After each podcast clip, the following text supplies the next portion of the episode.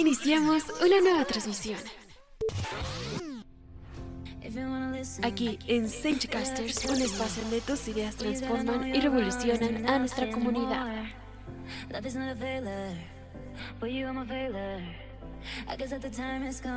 Todo lo que nos interesa y todo lo que nos gusta está aquí en Casters.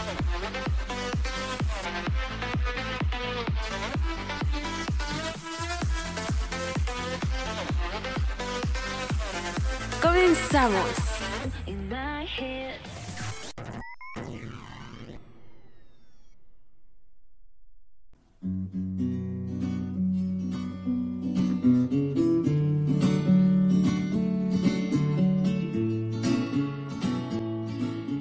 Hola, ¿cómo están? Espero que estén teniendo una bonita mañana, tarde o noche. La hora en la que estén escuchando este episodio de Senchcaster. Yo soy Paola y me encuentro con mi compañera Nancy. Bueno, mi compañera y yo les hablaremos de un tema muy importante, es sobre la ley Olimpia. Yo supongo que ya debe haber gente que sepa qué es, pero muy probablemente no sepan eh, cuáles son sus objetivos o quién fue la persona que luchó para que la ley Olimpia fuera aprobada. Y también ha de haber gente que ni siquiera la conoce. Y créanme que es muy importante conocerla ya que podría ayudar a muchísimas personas, en especial aquellas que están pasando por alguna situación similar a la que implica esta ley Olimpia y será muy interesante hablar sobre este tema. Como dice mi compañera Nancy, ha de haber gente que esté pasando por alguna situación de la que la ley Olimpia nos habla. Y bueno, pues Nancy nos comentará qué es esta ley Olimpia.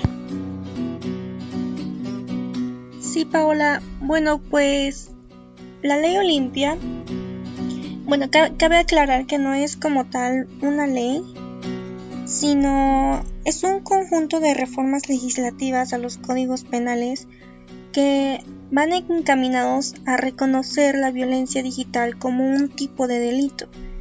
Pero, ¿qué es la violencia digital?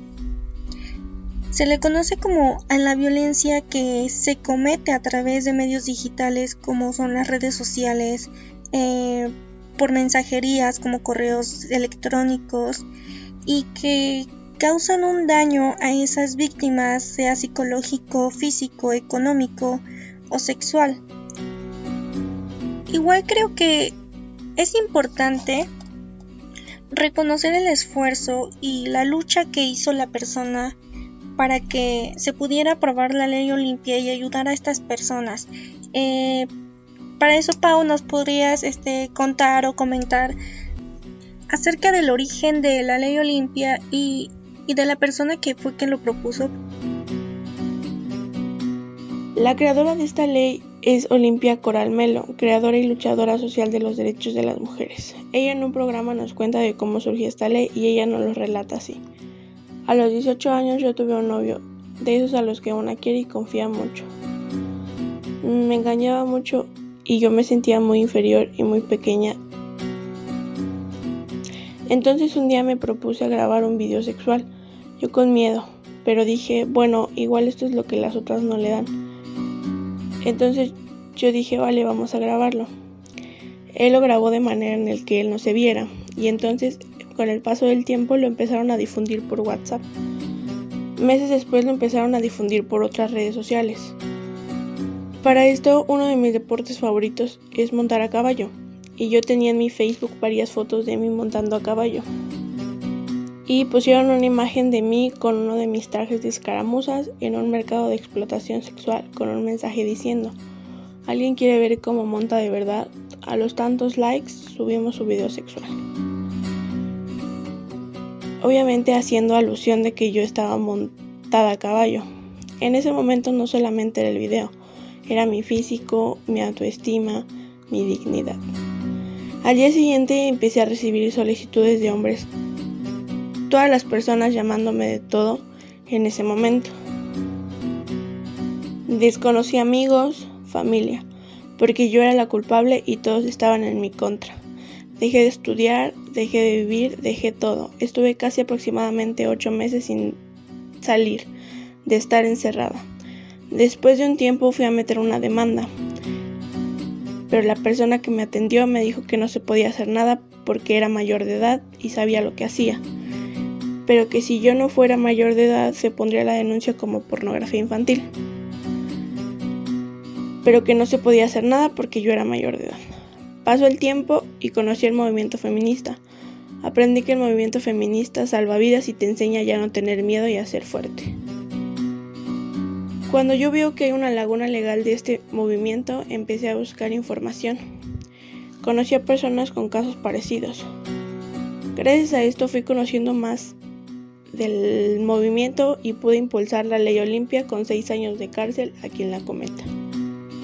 Y así fue como surgió y se hizo esta ley. Hoy en día vivimos en un país machista. La iniciativa para esta ley surgió buscando castigar y tipificar la violencia digital y el ciberacoso. Una de las cosas que, hay que destacar y, y comentar en este episodio sobre la ley Olimpia es sobre sus objetivos, que creo que sus objetivos son claros y precisos y sus objetivos es la protección. El, proteger los derechos a la intimidad personal eh, para salvaguardar la integridad de esa persona. Principalmente en las mujeres, ¿no? Porque es donde más se dan estos casos. Las mujeres somos las que sufrimos de este tipo de acoso. Su segundo objetivo es el sancionar el reconocer el ciberacoso como un delito, porque pues al final esto es lo que genera que se lleve a cabo esta violencia digital, la violencia sexual en Internet. Y perjudica a muchísimas personas, eh, perjudica a estas víctimas, como lo comentaba, en lo psicológico, en lo mental, eh, en lo económico, por las amenazas o por las mentiras que los hacen para que eh, lleguen a hacer este tipo de cosas. Y por último, pues el generar conciencia. Concientizar a través de la Ley General de Acceso de las Mujeres sobre los derechos sexuales, la violencia digital y su difusión de esta a, tener una vida libre de violencia. Eso es lo que son los objetivos de, de la ley Olimpia y que realmente lo engloban muy bien y son muy claros estos objetivos. Sí, pienso que sus objetivos, aparte de claro, son muy importantes y engloba todo lo que pasa realmente. Seguramente te estarás preguntando, ¿y yo cómo sé que estoy siendo víctima de violencia digital? ¿Cómo aplica esta ley Olimpia? Aplica para toda persona que grabe videos, que grabe audios o que tome fotografías e incluso las edite de algún material sexual íntimo de otra persona mediante engaños o amenazas, que es lo que usualmente hacen, amenazándote, eh, te piden que les mandes esas fotografías o audios y que éste los exponga, que los distribuya, los difunda, los exhiba, lo publique, lo comercialice, lo oferte o que lo comparta a través de cualquier medio virtual o red social sin el consentimiento de esa persona. Cualquier acto similar a estos indica que está siendo víctima de violencia digital. Es por eso que le veo la importancia de que, que conociera sobre, sobre esto, porque a mucha gente le pasa y, y pues probablemente no te esté pasando a ti, pero te ayudará por si algún familiar cercano tuyo esté pasando por una situación así Paula, ¿podrías comentarme por qué para ti es importante conocer esta ley Olimpia? ¿Por qué es importante conocer esta ley? Para que ninguna persona sea víctima de amenazas, acosos, insultos o a la violencia de sus datos e información privada mediante la publicación y difusión de imágenes o textos íntimos y sexuales. De igual manera busca reconocer el ciberacoso como delito, ya que es este el que genera violencia sexual en Internet. Y por último, generar conciencia a través de la Ley General del Acoso de las Mujeres entre las instituciones sobre los derechos sexuales, la violencia digital y su difusión de este entre los ciudadanos. algo importante que tienes que hacer si estás pasando por algo que trae aparejada la ley Olimpia, es decir, si estás siendo víctima de violencia digital que te pueda causar algún daño psicológico, físico, económico y sexual, podrás presentar una denuncia oficial por la violencia digital al Ministerio Público. Se sanciona el delito de la violencia a la intimidad sexual con penas de 3 a 6 años de cárcel y una multa económica que va de 43 mil a los 86 mil pesos. Esta ley contempla el mínimo y el máximo que podría aumentar la penalidad dependiendo de la situación de la que haya sido. Serían seis casos distintos. El primero es que el delito haya sido cometido por alguna persona con la que la víctima eh, tenga o haya tenido una relación sentimental, afectiva o de confianza. El segundo, si el delito fue cometido por algún servidor público. El tercero, si el delito se comete en contra de una persona menor que, no sepa comprender eh, lo que está haciendo o que no tenga la capacidad para resistirlo. El cuarto, si éste obtiene algún tipo de beneficio no lucrativo. El quinto, si lo hace con fines lucrativos. Y el sexto, cuando a consecuencia de los efectos o impactos del delito, la víctima atente contra su integridad o contra su propia vida. Probablemente por eso de la violencia que está muy marcada de género hacia las mujeres, eh, ha de haber hombres que también son víctimas realmente y que no saben que tienen el mismo derecho. Em, por eso, este, Paula, ¿nos podrías comentar si la ley Olimpia aplica para ambos sexos? Sí, exactamente. Está más dirigida a proteger a las mujeres pero eso no le quita el derecho a un hombre a denunciar porque pues también hay mujeres que son agresoras y acosadoras. He encontrado comentarios en los que dice que la ley Olimpia ha apoyado a los hombres que también fueron víctimas.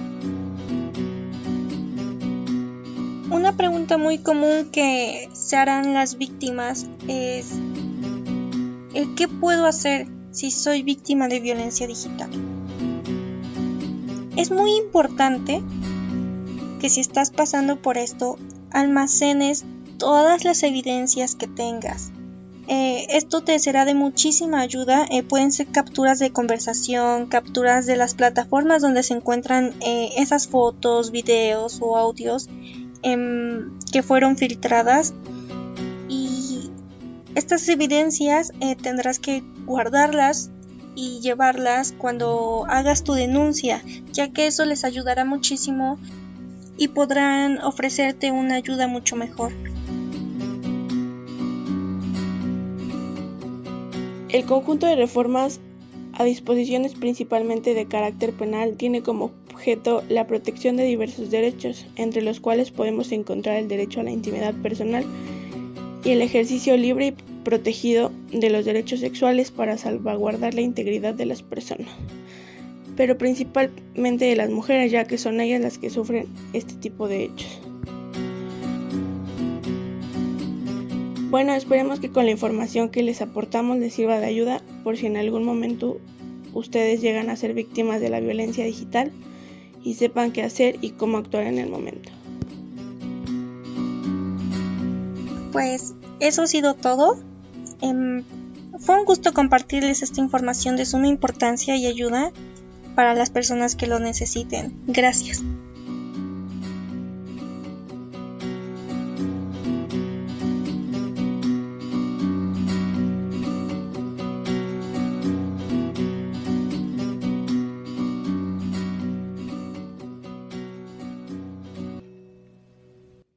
Todo lo que nos interesa y todo lo que nos gusta es aquí en Senchcasters.